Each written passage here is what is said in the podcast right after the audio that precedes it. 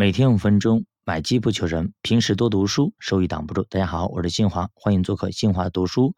今天呢，咱们最后聊几句啊，关于这个《逃不开的经济周期》这本书，那么一些内涵给大家分享一下。其实，在这本书的全部内容我们已经讲完了。最后呢，作者用了熊彼得的一句话作为结尾啊，他说：“周期呢，并不像扁桃体那样可以单独的摘除，周期像心跳一样。”那么是整个有机体的一个核心，就整个经济运行的一个核心。这个意思就是说啊，那么你站在宏观的角度来说，周期不可避免。你避免不了，如果你想要去避免周期，往往会把事情弄得更糟。比如说春夏秋冬一样的，你不可能避免春夏秋冬的。如果你真的想避免，可能把事情搞得更糟一些。你把冬天搞得像夏天一样，夏天搞得像冬天一样，你们把整个人会搞死了，对吧？因为人身体经历过春夏秋冬啊，身体反而会更好一点的。所以说，像小麦一样，它必须要动一动。它如果真的动一动的话，像瑞雪兆丰年，对吧？是这样子的。比如说有的时候呢，像我们救政策会出来，对不对？但是呢，救市政策会把这个泡沫搞得更大一点。它本来呢还没那么大，好了，你一一搞更大了，对吧？或者本来这个周期马上就要下去了，好了，你这不一次给你把这个泡沫给刺破了，本来它还不破的是吧？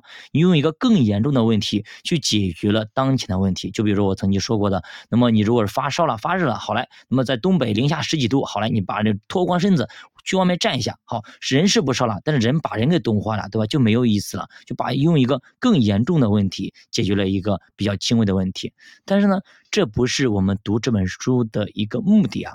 我们之所以读这本书啊，《淘宝开的经济周期》，是为了了解周期的波动，了解它的波长，知道它的一些规律，并且结合现实情况去发现一些蛛丝马迹。那么，当你了解了周期理论之后，就相当于拥有了通往未来的一个 GPS，不至于说我们在大海航行的时候，嗯，迷失了方向，不知道该往哪走，对吧？那么你现在知道你现在目前处于什么位置，所以说你可以坦然的去面对。那么真正做到，呃，别人疯狂我恐惧，别人恐惧我疯狂，别人贪婪我恐惧，别人恐惧我贪婪。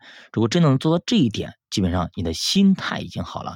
其实这就是投资的内功心法。刚只每天去学习那些 K 线，每天去学习那些策略啊，很多时候呢，策略倒是学会了，招式学会了，但是呢，我们内功没有的话，是无法支撑住你那些招式。你打出去像武林高手一样，你打出去那个招式，但是没有力量，对吧？像降龙十八掌，每个人都会，很多人都会打那种招式，但是呢，你打去之后，只有萧峰，哎，乔峰，他练的是炉火纯青，就是这个道理啊。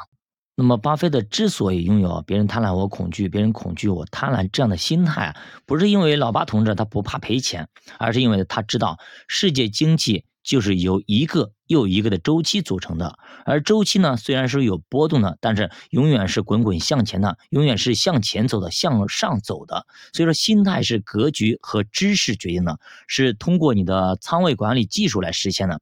其实我们就一直说，仓位决定心态，仓位决定心态一样的了，对吧？如果你整天满仓干，那就没意思了啊。那么你的心态也是会崩掉的。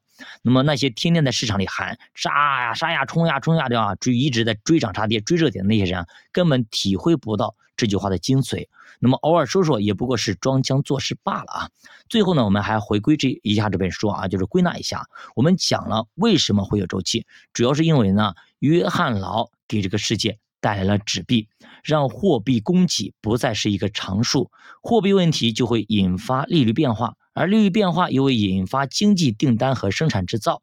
那么朱格拉先生他发现了九到十年的经朱格拉周期。那么九到十年它会出现一次危机，之后呢，基辛发现存货周期大概是四到五年左右会出现一次。那么库兹涅茨周期找到了二十年的一个长周期，和房地产周期基本吻合，因为房地产周期是十八年的一个房地产周期啊，而最长的康德拉季耶夫周期，也就康波周期是五十年一次。那么其实这些周期它们相互之间都会有共振的点在一起。那么如果是在一起的话，那么它们的长度、深度都有可能相变化，那么并不是固定的。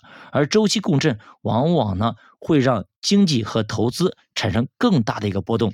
那么从资产来看啊，那么债券在股票之前，股票呢在商品之前，商品在房地产之前。一旦债券开始走牛，股票走牛就不远了；一旦商品开始上涨，就要防范股市风险了，因为这一波周期可能快要结束了啊。像比如说眉飞色舞一旦出现，可能下一波就要回归到泥沙俱下行情了。